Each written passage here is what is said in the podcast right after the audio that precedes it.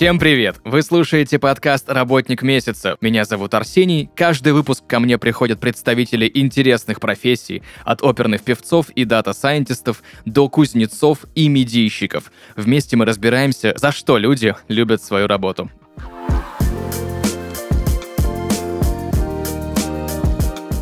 Друзья, и сегодня в подкасте «Работник месяца» логопед-фонопед, автор и ведущая подкаста о здоровье голоса «Голосок» Ольга Павленко. Ольга, привет.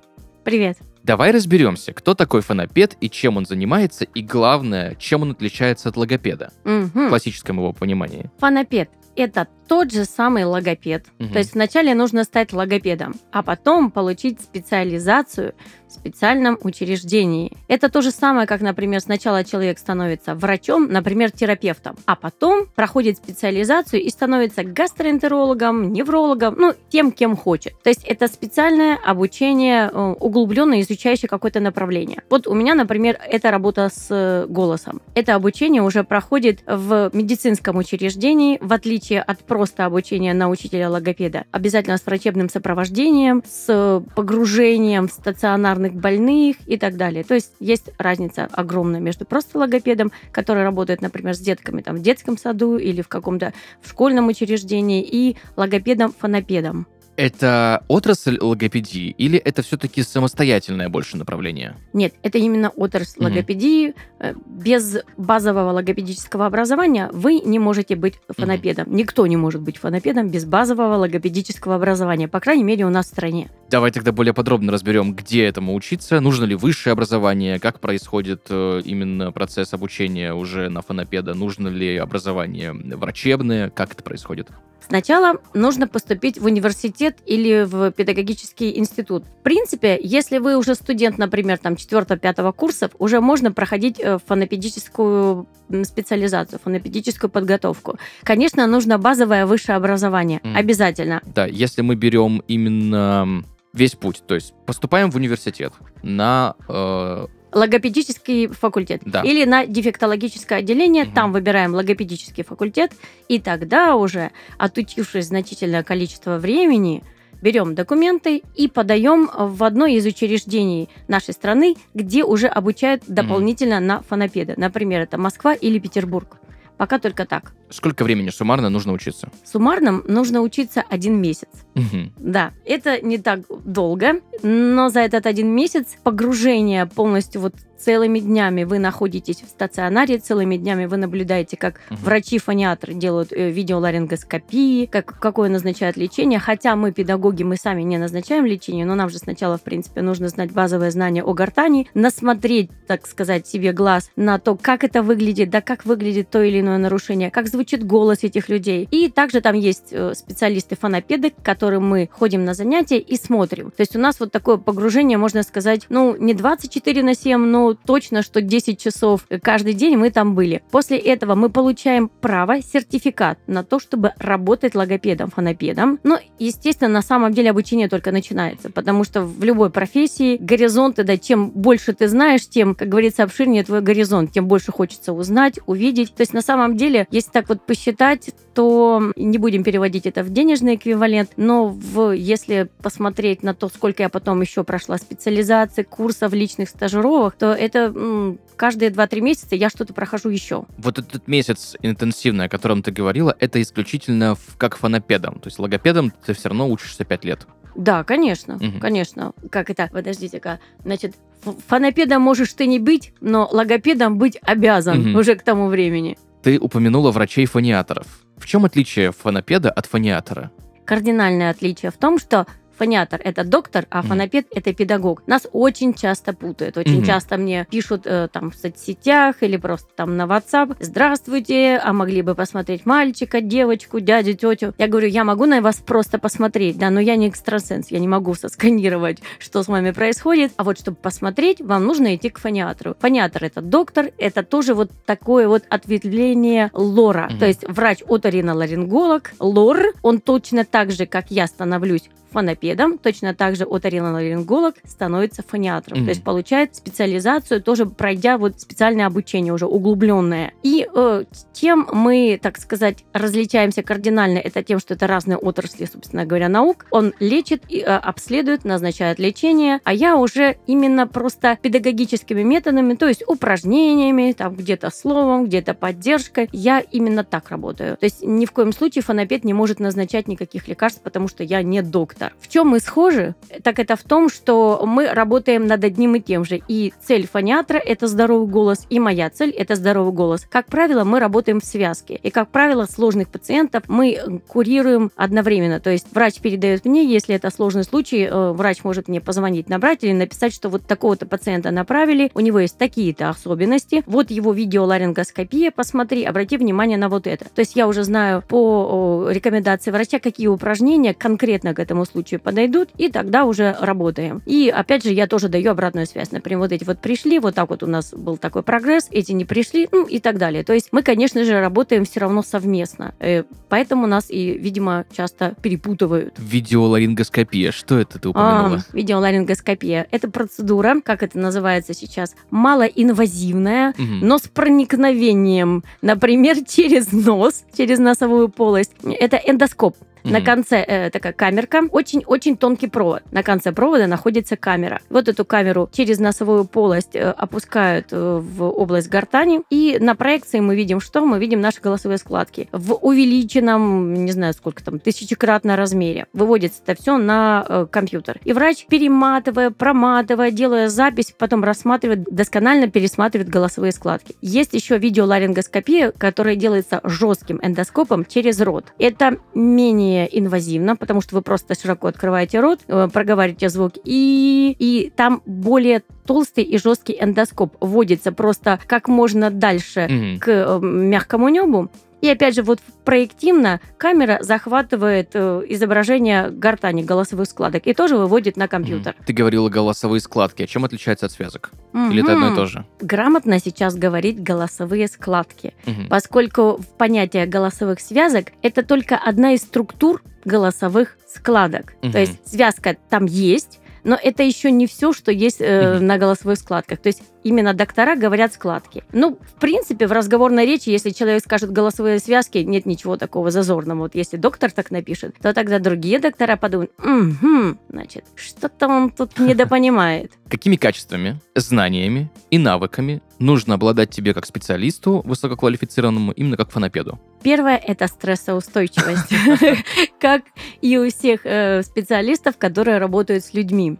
Естественно, мы уже говорили про логопедию, про фонопедию, да, вот конкретно про какие-то научные знания. То есть это анатомия, физиология человека, голосового аппарата, речи. Далее мы обязательно должны использовать методы психологического консультирования, естественно, потому что очень часто у людей, вот модное сейчас, да, м, слово психосоматика, Мгм. очень часто либо отправной точкой является именно какие-то нарушения в нервной системе, и дальше уже голосовой аппарат начинает страдать. Вот сейчас скажу, есть такие очень серьезные нарушения. Либо наоборот, от того, что у человека длительно э, страдает голос, он осипший, у человека, э, возможно, там ограничен даже его профессиональный какой-то функционал. Ну, например, если бы вот не дай бог, ведущий, э, да, получил осипший голос у себя, и вы не могли бы там, кто-то там не мог долго работать, что бы случилось? Ну, небольшая такая депрессия. А, Очень часто это бывает с вокалистами, очень часто это бывает с людьми, которые, ну вот в основном к голосу которых предъявляют высокие требования. Вот, как правило, они больше всего загоняются на тему осипшего голоса. Э, Человек, э, работающий бухгалтером, например, или, ну, скажем так, водителем такси, если ему, ну, как бы не особо нужно кричать, не будет бежать при первых признаках осиплости э, к фониатору и кричать, что-то у меня там, да, верхняя ля там страдает. А вот люди, которые привыкли петь, много говорить, нам это вот очень нужно. Э, Вот как раз хочу привести пример э, такого случая, когда у человека может полностью исчезнуть голос Мгм. на нервной почве. Это я к психологическому консультированию. То есть важно еще человека на первой консультации э, обязательно так приободрить, чтобы он поверил в то, что возможно выздоровление, возможно даже максимально коротким путем. То есть обязательно нужно вот обладать этой стрессоустойчивости и, так сказать, там гума- гуманности. Э, на нервной почве у человека может пропасть голос полностью. Это называется у нас истерический истерическая или функциональная афония. Мгм. Это может быть однократный стресс, то есть вот человек перенервничал на утро, просыпается, голоса нет. Либо это может быть система длительных стрессов, то есть человек постепенно-постепенно, э, значит, терял голос, он у него пропадал, появлялся, пропадал, появлялся, без видимой причины, то есть насморка нет, кашля нет, ничего такого нет, а вдруг вот голос у него осипает, то есть вот так вот теряется. Мгм. То есть, то нет. И потом какая-нибудь последняя точка, это даже может быть, я не знаю, у нас один из таких случаев был характерных. Женщина потеряла голос э, перед Новым годом из-за оливье. А, з- Так. до- да, да-да-да. Оли- Внимание, оливье опасен для голоса. Значит, оливье делали с дочерью оливье совместно и поспорили класть туда яблочко. Мгм. Дочь не хотела, она хотела. Вот они поспорили, это вот реально живой случай. И на утро у нее не было голоса. Ну, конечно, все подумали, что на Новый год, возможно, там что-то, да, как-то там злоупотребили. Голос потом не вернулся. Вот она ко мне в феврале уже попала, и она вот разговаривала вот так. Врач диагностировал у нее вот эту самую э, истерическую афонию. И мы потихонечку, там, за два, за три занятия вывели ее из этого состояния. Но основное лечение, в принципе, здесь было бы неврологическое. То есть можно Мгм. было какие-то успокоительные капельки, седативные средства. Ну и как бы проще относиться к яблочкам в салате, в принципе, можно было так сказать. Вот в этом моя задача. Вот Мгм. тоже такие качества обязательно нужно быть. То есть нужно быть еще немножко психологом. Ну и вот я думаю, эта опция не обязательная, но у многих фонопедов она есть. Это все-таки музыкальное образование начального. Я окончила 7 лет музыкальную школу от звонка до звонка, отрубила по классу фортепиано. И это мне, конечно, очень помогает. Когда-то я думала, зачем мне эти знания в 14 лет, зачем меня мучают, а теперь я понимаю, что да, я слышу тональности, я знаю, где, э, как э, поговорить с вокалистом, я знаю все-таки, да, какую-то градацию голосов, ну и так далее. Могу говорить на их языке, что еще э, больше, ну, добавляет плюсов, естественно, в мое реноме перед вокалистами. И, так сказать, они больше мне доверяют. Ну да, чтобы не было э, стандартных вот этих наших индустриальных музыкальных приколов, да, какая у меня тональность в голосе, да, не, а не диапазон, например, да, когда путают эти понятия. Чтобы проще было объяснить, да, что вот приходит, допустим, человек, говорит, у меня вот там от нижней, там, от ля малой октавы, там, до ми второй октавы вот диапазон, вот, и он су- сузился или, наоборот, расширился. Бывают такие примеры, кстати? Да навалом. То есть, если он, мы имеем в виду, например, легкие нарушения голоса, вот которые, вот я говорила, часто бывают у невротиков, оно, как правило, как-то вот с собой сочетается. И то тогда вот человек говорит, да, в принципе, я здоров, но мне что-то там не досмыкается. Обычно это называют Мгм. там не смык, не досмык. Мы это называем дисфониями, то есть частичное нарушение звучания. Дисфония. Приставка дис, да, помним. Значит, и получается у них там, они бывают разных форм. Гипотонусная, то есть а, голосовые складки не смыкаются, достаточно вялые такие. На- или наоборот смешанные, там, гипотонус с гипертонусом, там, спасти. Короче говоря, там достаточно много разновидностей. И вот, как правило, э, люди, вокалисты э, теряют именно верхние ноты. Мгм. Верхние ноты теряют, не могут плавно переходить от низкого звука к высокому, или наоборот, от высокого к низкому, они могут потом форсированно взять высокий звук, и когда переходят вот по гамме плавненько к низкому, вот именно на пьяно они не могут это взять. То есть и я могу с ними вот так поговорить, я говорю, да, я это понимаю, вот здесь, вот здесь, вот здесь. Очень часто у фонопедов есть музыкальный инструмент, есть фортепиано в кабинете, и мы можем, в принципе, там это Мгм. соотнести с музыкальным станом. У меня сейчас нет фортепиано, поскольку то помещение, где я работаю, у них требуется идеальная тишина, поэтому мы пока без фортепиано так на слух подбираем. Есть еще такое понятие, кстати, вокальный фонопед. Вокальный фонопед — это прям должен быть человек, который получил хотя бы среднее музыкальное образование еще, среднеспециальное. Мгм. Я так сказала, среднее, ну да, среднеспециальное, то есть хотя бы, эм, хотя бы вокальное отделение закончил какое-то, не обязательно консерваторий, а потом стал логопедом, представляете, какой длинный путь, а потом еще и фонопедом. Вот такие люди имеют право быть вокальными фонопедами, и они вот реально оказывают э, помощь очень хорошую вокалистам, уже распевая их как вокальный педагог. То есть это еще прям два жирных плюса в карму человеку. Он не просто делает упражнения как фонопед, а еще и м, тренирует его как вокальный педагог. Это очень хорошая практика, и у нас такие фонопеды не у нас, не в нашем регионе, в Москве, в Петербурге встречаются. К вокалистам и их проблемам мы еще вернемся, потому что у меня есть огромное количество вопросов по теме. Но просто вот обычному человеку, которого голос не является рабочим инструментом, да? Когда требуется консультация логопеда-фонопеда? Как понять? Очень хороший вопрос, спасибо. Действительно, значит, как мы можем понять, что голосу нужна помощь и нужно обращаться к доктору? Я всегда сначала отсылаю к доктору. Увы, я себя чувствую иногда, знаете, вот этим вот стрелочником, который такой, а теперь к доктору. Ну, реально, я, правда, не могу заглянуть в гортань к человеку. Даже если я туда загляну, да, то мой осмотр не будет, так сказать, правомерным, правомочным и информативным. Я скажу, ну да, красное горло, да? Горло красное, зубы есть, да? и все. Значит, обязательно доктор. Значит, как принципе, человек любой может понять, что с голосом проблемы и надо идти. Первое – это непроходящая осиплость. Вот в течение двух недель хотя бы. Но у нас люди, как правило, после месяца начинают на это обращать внимание, если да, голос не рабочий инструмент. То есть постоянно, вот уже и заболевания прошло, и кашля нет, и насморка нет, а голос постоянно сипит. Все, это значит, там что-то произошло на слизистой. Возможно, там узелки голосовых складок образовались. Это не прям что-то очень страшное, особенно в самом начале это можно достаточно быстро вылечить. Специально специальными лекарствами и вот как раз упражнениями. Под осиплостью может скрываться целый букет заболеваний. Увы, это бывает и онкология, особенно у курильщиков. Ну, у курильщиков мы прям ждем, да, что это будет, э, что на пачках, собственно, и пишут сейчас пугающие. А у некурильщиков это может быть просто ну, неприятной неожиданностью. Э, дальше, э, осиплость голоса, пропадание голоса. То есть вот то есть, то нет. Вот такие, как я говорила, да, при истерической афонии. Э, дальше, например, осиплость голоса в одну из э,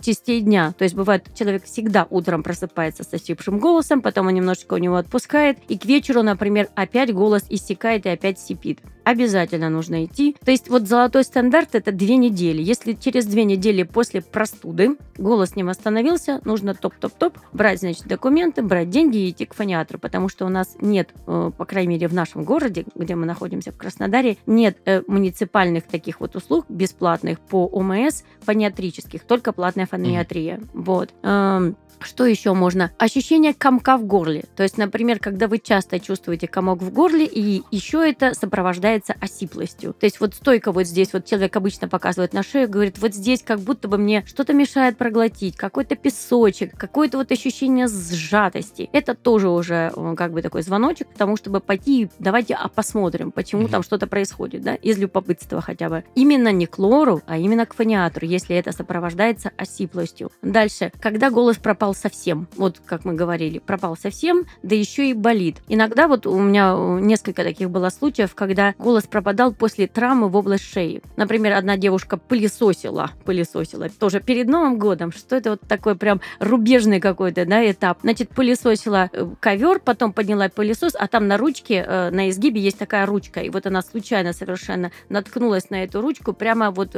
хрящами. Mm. И голос пропал. Случился порез, травма. После аварии тоже люди попадают. Опять-таки, вот то ли подушки эти безопасности, то ли что-то, то ли кресло. В общем-то, все травмы вот в область гортани, вот такие тупые травмы без проникновения, они всегда могут иметь вот такие последствия. То есть какие-то а, обязательно что-то происходит с голосовыми складками. Если вот осиплость, если нет голоса. Так, что у нас еще может быть? Да, собственно говоря, и угу. все. А с какими проблемами чаще всего к тебе приходят как к специалисту-фонопеду? Вот самые такие стандартные угу. истории. Значит, очень много обращений с детьми, mm-hmm. с детьми дошкольного возраста, как правило, с осипшими голосами. Это вот дети, знаете, у которых голос постоянно вот такой вот, вот, вот, вот такой. Многие родители э, говорят, что у нас брутальный голос с детства. Правда, они очень долгое время не, ну, не понимают, что это не есть норма. Некоторые даже рождаются уже там сипят, потом подрастают. То есть вот такого ребенка можно заподозрить в том, что он хронически болен. Да, он хронически болен, только у него там узелки голосовых складок. То есть, а если это еще накладывается на простую простудное заболевание, еще аденоидное разрастание. То есть вот такой ребенок выглядит так. Вот, как правило, наш человек, наш человек-дошкольник выглядит так. Полуоткрытый рот, потому что э, носику мешает правильному дыханию аденоиды. Значит, э, осипший голос и вот такой вот, и очень часто межзубное произношение звука. Это вот когда mm. язык вылазит. Помните, вот в этом фильме, ну, наверное, сейчас уже родилось там несколько поколений, которые этот фильм уже не смотрели, где Станислав Садальский говорил «косолек, косолек, какой косолек?» Вот это межзубное произношение. Mm-hmm. Вот Вот если так человек говорит, то э, очень часто у него затруднено дыхание именно носовое. То есть это узелки голосовых складок у детей, у детей осипший голос. Либо это, знаете, такие дети-лидеры, дети-крикуны. Реально вот это дети, которые постоянно орут. Вот вождь краснокожих. Вот, возможно, у него они тоже были, узелки голосовых складок. Вот такие вот дети. Мальчики, девочки вообще пол не важен, но хотя больше, конечно, мальчиков. Да, чисто по темпераменту. Это что касается детей. Дальше идут подростки. У подростков очень часто бывает вот такое заболевание, особенно у мальчиков, мутационная дисфония. Все знают, когда голос мальчика начинает давать петуха. Если это в течение там, ну, двух-трех недель, месяца, это в пределах нормы. Это нормально растет гортань, приспосабливаются тоже мягкие ткани, голосовые складки. Но если это большее время, иногда приходит три года человек, то есть он с 15 лет вот так вот разговаривает, и они все ждут, когда само пройдет. Само mm-hmm. уже не пройдет. Вот, можно исправить, кстати, за одно занятие. В течение полутора-двух часов человек заходит с одним голосом, выходит совершенно mm-hmm. с другим. Да, я, у меня даже был такой пост э, в одной из запрещенных соцсетей, э, я хотела его назвать «Мать родная не узнает», а потом подумала, что это слишком как-то, наверное, будет э, креативненько. Значит, мутационные дисфонии. У девочек реже обращения, у мальчиков чаще. Угу. Некоторые мальчики доживают с таким голосом до 36 лет. Был у меня такой мальчик онлайн, да, который вот так вот разговаривал. Мужчина, взрослый мужчина. Но он стал, конечно же, вот угадайте, кем, угадай, кем стал этот мальчик. Вот с таким голосом. Вообще не имею ни малейшего Чтобы понятия. как можно меньше контактировать с людьми, но деньги зарабатывать. Айтишником. Да. Э, Причем очень хорошим. Он говорит, я заведую отделом. Говорит, ну когда я веду, вот когда я веду совещание, как-то людям не очень нравится меня слушать. И мы знаем почему. То есть подростки это мутационная дисфония, ну, либо это подростки-вокалисты, у которых что-то произошло с голосом. Ну, то есть те же самые узелки или там дисфонии какие-то. Дальше взрослые. Взрослые с узелками тоже доходят. Это чаще всего злоупотребители поесть на ночь. Угу. Взрослые. Э, иногда с лишним весом взрослые, потому что, да, поели на ночь. Курильщики взрослые. И очень много преподавателей. Потому что преподаватель, как солдат, должен быть в любое время. Да, даже если ты заболел, ты должен прийти и отвести свое занятие. А на голосовые складки, естественно, это накладывает, в общем-то, такие осложнения, потому что они и так больные, бедные, несчастные, еще человек приходит и начинает в классе там орать там на Сидорова, Петрова, да, и Козлова. Вот. И еще очень часто обращаются с полипами, э, но это уже сначала они попадают все-таки к фониатру. Полипы, ну, это уже операбельные случаи. Вначале проводят оперативное лечение, а потом люди возвращаются ко мне уже на э, угу. реабилитационные упражнения. И порезы голосовых складок, и параличи. Но с параличами, как правило, мы практически не, мы не можем ничего сделать. То есть это когда складки совершенно перестали работать. Все. Вот угу. они вот находятся в каком-то положении. Мы там можем, может быть, чуть-чуть попытаться раскачать. Если все-таки это был очень сильный, значит, парез, а не паралич. То есть парез это частичная парализация. Там можно восстановить. Если mm. все, как говорится, они закончили свое существование, вот эти нервы, да, которые ими управляют, тогда уже помочь нельзя. Парезы послеоперационные чаще всего. То есть удаляют щитовидную железу, задевают возвратный нерв, который управляет голосовыми складками. И голос человека, мужчины и женщины, как правило, становятся одинаково похожими. Возможно, э, ты встречал таких людей. Вот они так разговаривают. Здравствуйте! А где тут у нас галерея? Mm-hmm. Вот. То есть возможно, у этого человека в этот момент порез голосовых складок. Даже когда мужчины звонят записаться на занятия, иногда я совершенно, то есть мужчин там, может быть, там 40 лет, там 50 лет, да, неважно, 30 лет. То есть голоса становятся друг на друга похожим. Такое фальцетное, еле-еле, такое мы называем это иссякающее звучание. Ну, все как бы восстанавливаем, трудимся, работаем. Я знаю, что если у вокалистов часто бывает, да, вот эта история с узлами на связках, да вообще у людей, если я не прав, поправь меня, что одна из главных рекомендаций — это 10 дней молчать. Есть такая рекомендация. Но иногда во-первых, объясню для чего 10 дней молчать. У меня просто сразу такой поток, у меня из меня несется фонтан того, чего я хочу рассказать. Я пытаюсь сразу по ходу структурировать. Значит, первое, молчание нужно для того, чтобы просто выключить голосовые складки из работы. То есть, что такое узелки голосовых складок? Условно их можно назвать мозолями угу. на слизистой. То есть, вот, например, женщины, ну, обычно мы женщины покупаем какие-нибудь очень классные суперские туфли на каблуке, да, которые на пол размера меньше, например, да, или вот, ну, колодка неудобная, но не такие классные, а еще и со скидкой. И вот мы в них прошли там час-другой, а потом у нас что бывает? Вот эти вот мозоли, водянки, да? Вот условно можно вот эти вот э, голосовых складок сравнить с этими водянками. То есть что-то повлияло на наши голосовые складки, и они возникли. И вот теперь мы понимаем, чтобы у нас больше не возникали мозоли на пятках, нам что нужно сделать? Ну, нам нужно в удобной обуви походить. Да, снять вот эти вот красивые туфли, да, и не валять дурака. Точно так же и здесь. То есть от чего заболел, то убираем. Мгм. Точно так же вот и здесь. То есть если г- узелки голосовых складок возникли от излишней голосовой нагрузки и так далее, и так далее, да, то м, точно так же, кстати, вот сейчас вспомнила, э, хирурги иногда говорят, что нужно иммобилизировать, то есть обездвижить конечность, которую мы там перерастянули, например. Мгм. Вот. Точно так же голосовые складки. Вот есть такая рекомендация. То есть не говорите, просто молчите, и тогда узелочки силой трения не будут натираться дальше, да, и лекарственное лечение, которое назначают в этот момент, оно рассасывающее, оно как бы растворяющее узелки, начнет действовать быстрее. Но, как правило, 10 дней помолчать могут себе позволить, не знаю, кто только, ну, демосфенов у нас мало таких, которые бы уходили куда-то, да. Как правило, люди еле-еле выдерживают один, два или три дня. Ну вот обычно вот такая рекомендация. Хотя бы в течение трех дней помолчите. Э, После этого, ну, во-первых, они делают обязательно лекарственную терапию, не, не одну даже э, в день. И потом мы присоединяем на пятый-шестой день лечения уже фонопедические упражнения. Потому что все равно же, когда-то человек заговорит, если он будет молчать очень долго, то голосовые складки тоже будут терять, собственно говоря, тонус. Помнишь, бывает такое, когда вот долго молчишь, ну не знаю, там полдня где-то едешь в автобусе или еще что-то такое, потом выходишь кому-то что-то сказать, и прям э, вот такой сиплый голос. Вот. То есть как бы каждый случай индивидуален. И если врач сказал, что там такие узлища, что надо 10 лет молчать, то тогда нужно молчать 10 лет. Им 10 дней, значит 10 дней. Вот какую логику заключают вот врачи, когда говорят молчать. То есть просто иммобилизировать голосовые Мгм. складки. И если человек говорит на горле всегда, это очень просто как-то лечится. Это лечится очень сложно. Объясню почему. Это ты сейчас включил голосовые, ложные голосовые складки. Мгм. Вот они там находятся, да? Очень часто их используют сейчас люди, которые используют э, экстремальные виды вокала, да? То есть э, вот это вот скриминг, скроллинг, там, как они там называются, там по-разному, по-разному. Значит, ложные голосовые складки включаются тогда, когда истинные э, не досмыкаются. Либо это специально делают, да, либо просто истинные голосовые складки слабые, и в этот момент мы стараемся притянуть как бы э, как компенсаторный механизм, да, то есть ме- механизм реабилитационный, то есть сам организм так перестраивается. Окей, эти не работают, давайте я подключу вот эти. Значит, и это вредная привычка. Это Мгм. вредная привычка, и как все вредные привычки, конечно же, это достаточно долго убирать. Если человек, например, в этот момент приходит и говорит, у меня вот, вот этот голос мы называем ложносвязочным. Ну, прям есть такое понятие, ложносвязочный голос. Это вот такой вот надсадный голос. И, как правило, у этого человека и шея напряжена, мы видим сосуды напряжены, лицо может быть напряженным. В таких сложных случаях даже уже там и лоб морщится, и плечи поднимаются. То есть, ну, в зависимости от степени выраженности. Короче говоря. И тогда нужно, во-первых, прекратить так разговаривать, раз. Э, Второе, прекратить, например, вокал на это время.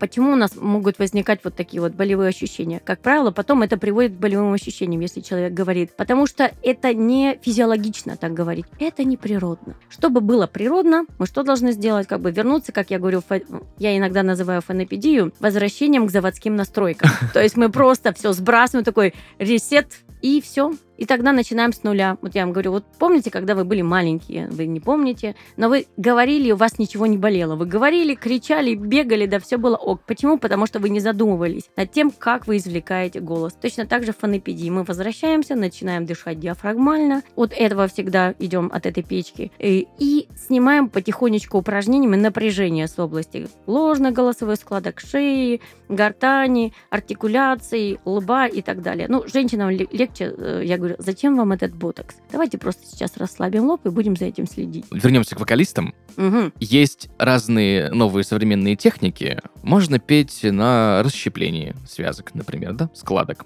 Мгм. Тот же там экстрим вокал и так далее. Не все делают это правильно. Не все правильно пользуются расщеплением. Кто-то пользуется им правильно, кто-то, уж прости меня, орет. Какие есть последствия как делать это правильно? Последствия. Вот только что о них говорила, да, последствия – это вот как раз вот этот ложноскладочный голос и болевые ощущения в области гортани. Потому что это не, э, вот еще раз говорю, не физиологично, поэтому когда-нибудь, да, г- голос начинает давать такой сигнал СОС. Вот в виде вот этих вот скованностей здесь, вот в области шеи. Эм, как правильно это делать? правильно это делать с правильным преподавателем, во-первых. То есть вначале вот я бы рекомендовала, и правильные преподаватели это тоже рекомендуют, при первых же первых звоночках, первое, побежать к фониатру и сделать диагностику до. То есть, в принципе, если у человека начинаются проблемы, бывают такие вещи, когда потом человек предъявляет, вокалист такой, предъявляет какие-то претензии к преподавателю. То есть, это вы меня неправильно научили, я раньше звучал так супер-пупер, да, э, мы с вами позанимались, и вы меня вашими вот этими экстремальными техниками, вы испортили мне голос. То есть, правильно лучше сначала сходить и или если вы вокальный педагог, например, отправить такого человека к фониатру. Первое, мы имеем исходник. Что с голосовыми складками у человека сейчас? Может быть, он их уже там в хлам разбил, когда сам пытался что-то делать, или по онлайн-курсам научиться. Вот. Дальше вы с ним занимаетесь и как бы контролируете ухом. И э, при малейшем подозрении на нарушение опять до свидания, идите к фониатру. Вот так вот. То есть экстремальная техника вокала могут быть доступны не всем. Во-первых, этот человек должен быть действительно достаточно здоров, голосовые складки должны быть достаточно сильными, достаточно здоровыми. И, ну, не всем же это, это все равно как экстремальные виды спорта. Мгм. Соответственно, как бы у нас у каждого есть э, свой какой-то исходный, так сказать, статус здоровья. Не всем показано. Есть ли какой-нибудь совет, что делать в экстренной ситуации? Представим себе, да, простудился, да. Ну, понятно, что если голос после простуды за две недели не восстанавливается, нужно идти к специалисту. Но, окей, бывает, там, продуло, не знаю, переел мороженого.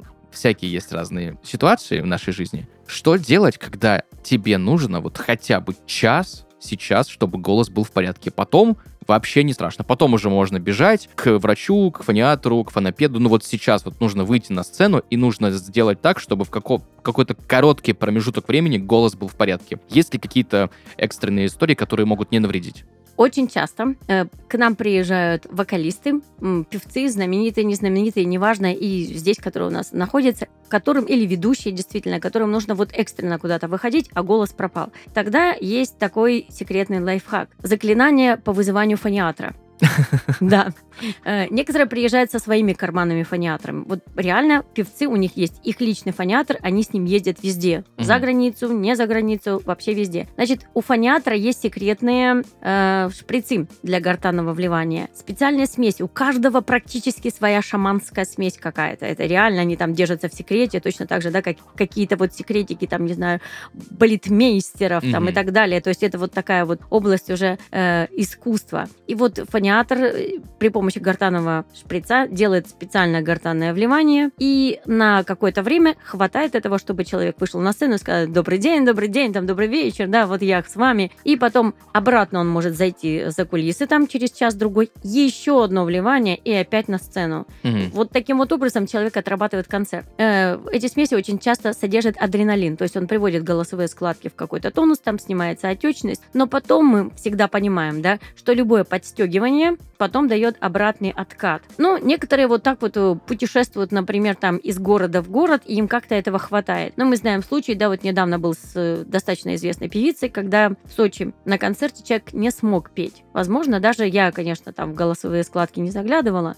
но, э, возможно, это вот как раз были проблемы именно со смыканием голосовых складок. Мгм. Потому что наши, наши фониаторы, точно краснодарские, я знаю, и искали фониатора, и кто-то был на площадке В этот момент. То есть, смотрите, это что касается заклинания фониатора. А что может человек сделать сам, самостоятельно, просто чтобы дальше не навредить? Вот об этом я могу рассказать, поскольку я не врач, и я не могу сейчас там назвать, там, не знаю, H2OS4, возьмите, там, смешайте, да, там, с натрий хлор. Мгм. Нет. Значит, э, можно первое, это просто замолчать Мгм. замолчать, потому что всегда то, что болит, должно быть оставлено в покое. Э, Замолчать, помолчать день, другой, третий. Значит, секрет. Если вы пьете чай с лимоном, если вы пьете что-нибудь или рассасываете что-то в ротовой полости, ничего из этого не попадет на ваши голосовые складки никогда. То есть никогда, совсем никогда, потому что это все попадает в пищевод. Вы это проглатываете, и это по пищеводу, хоп, попадает в желудок. Голосовые складки э, остаются свободными от того, что вы съели. Там лимончик пососали, медик, пос... ничего не попадет.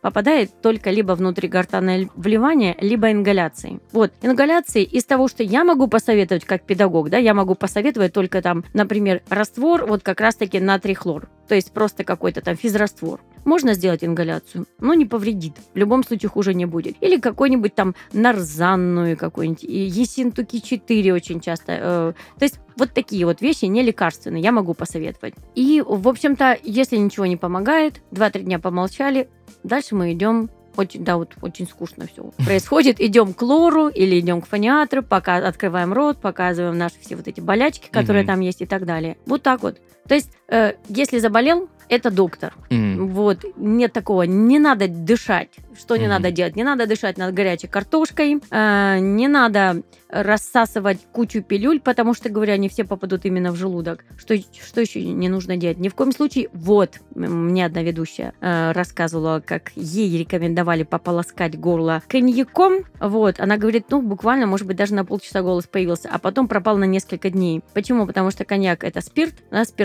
спиртосодержащий продукт, и он просто-напросто ей сжег всю слизистую. Просто вот ожог слизистой, э, мягкое небо, да, вот эти небные душки, это все получило дикий ожог. А почему сначала голос появился? Потому что просто в размерах это немножко увеличилось, да, и смыкательная Мгм. просто область просто была больше. Все. Это тоже, видимо, такое было адреналинного вливания, там, гортань просто что? И голос появился. Вот так. То есть не надо полоскать, чем не попадя. Заблуждаются ли некоторые исполнители или те, кто постоянно использует свой голос как рабочий инструмент, тем, что вот у меня горло болит или что-то происходит, да, голос пропадает, и продолжают разговаривать и аргументируют этим, но я же разговариваю не на этих связках, а на вот этих. На каких, интересно, да? Ну, то есть я могу вот так, а могу вот так. И если так, то вот это нормально. То это не считается речью, да? Да. Все считается. Просто других нет. Мгм. Вот у нас есть одни э, голосовые складки, их две, правая и левая, и при их встрече возникает звук. Все вот как на гитаре, две стороны дрынкнули. Вот. Нет, конечно. Если что-то заболело, это нужно поберечь. То есть голосовые складки, э, есть такие рекомендации. У меня есть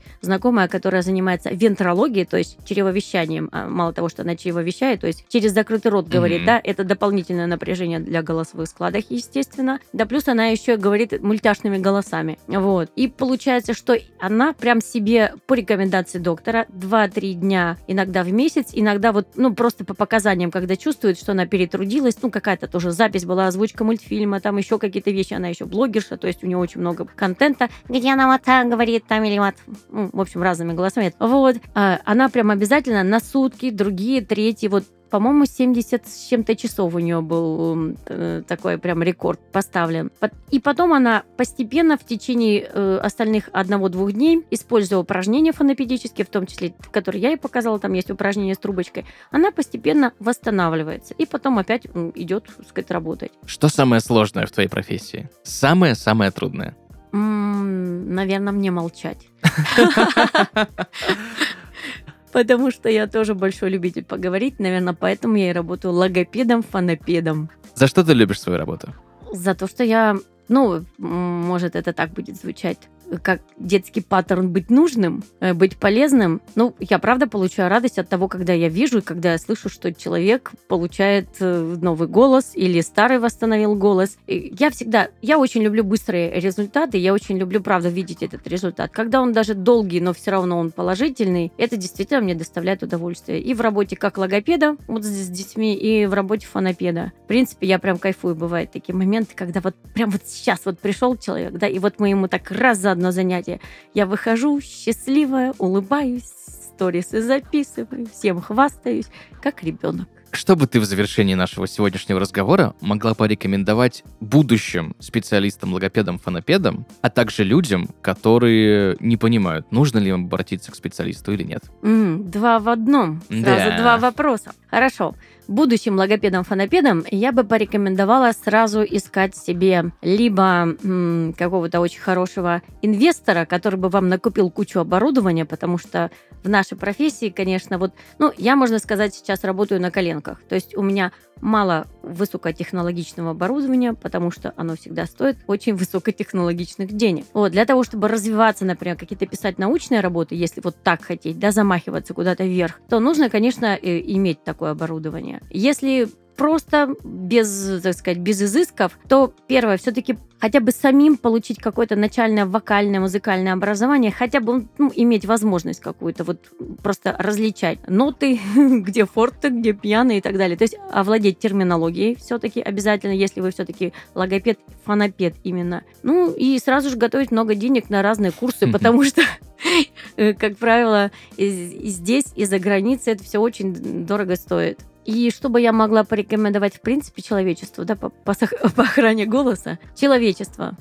Не ешьте на ночь. Вот э, Остап Бендер говорил, не, не ешьте на ночь сырых помидоров, а я говорю, вообще не ешьте на ночь во избежание рефлюксного заброса. Рефлюксный заброс ночью э, создает ожог голосовых складок соляной кислотой, да, и мы просыпаемся с осипшим голосом.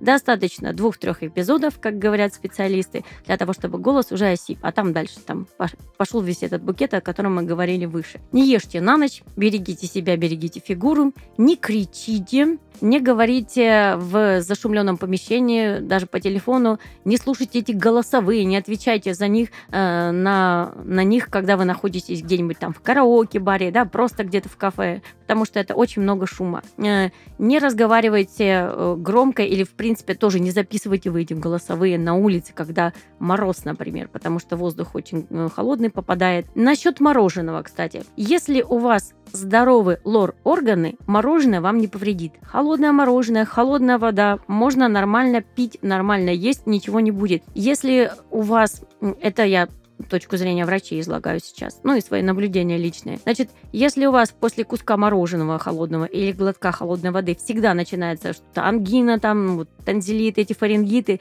значит, вам нужно пойти к лору или к очень хорошему лору-фониатру, обязательно пройти видеоларингоскопию, вот ту самую через нос или через рот исследование, и посмотреть, возможно, сдать кровь. Ну, вам назначат кучу исследований, врач уже сам это сделает, значит, возможно, назначит смежных специалистов, может быть, того же гастроэнтеролога. У нас очень часто, кстати, люди думают, вот это мы попали. То есть они пришли там с осипшим голосом, фониатор сделал видеоларингоскопию, и потом ему вот такой выкатывает список, куда ему еще нужно пойти. То есть это гастроэнтеролог, например, невролог, например, остеопат или иглорефлексотерапевт, стоматолог, тоже ротовая полость должна быть, конечно, здорова, потому что это источник хронической инфекции. Дальше фонопед, и человек такой сидит с этим списком и думает, с чего мне начинать? Вот, так вот, начинать нужно с того, что первое, там, посмотреть что написано первым. Вот. Обязательно к фонопеду приходить, не, не жадничать, так сказать, не лениться, а работать. И, собственно говоря, следить за своим голосом и держать руку на пульсе как только что-то не так, быстрее и дешевле вылечиться, когда вы сразу заметили mm-hmm. нарушение голоса, а не затягивать. Само уже не пройдет вот на такой неоптимистичной ноте. Ну, на самом деле, все достаточно с профессиональной помощью и, конечно же, с вашим прилежанием все легко и быстро лечится на начальных этапах. Спасибо тебе большое за сегодняшний разговор, за погружение в твою профессию, за вот эти тонкости и нюансы. Друзья, сегодня в подкасте «Работник месяца» Ольга Павленко, логопед-фонопед, специалист по восстановлению и развитию голоса и речи. Ольга, еще раз тебе большое спасибо. Спасибо тебе себе.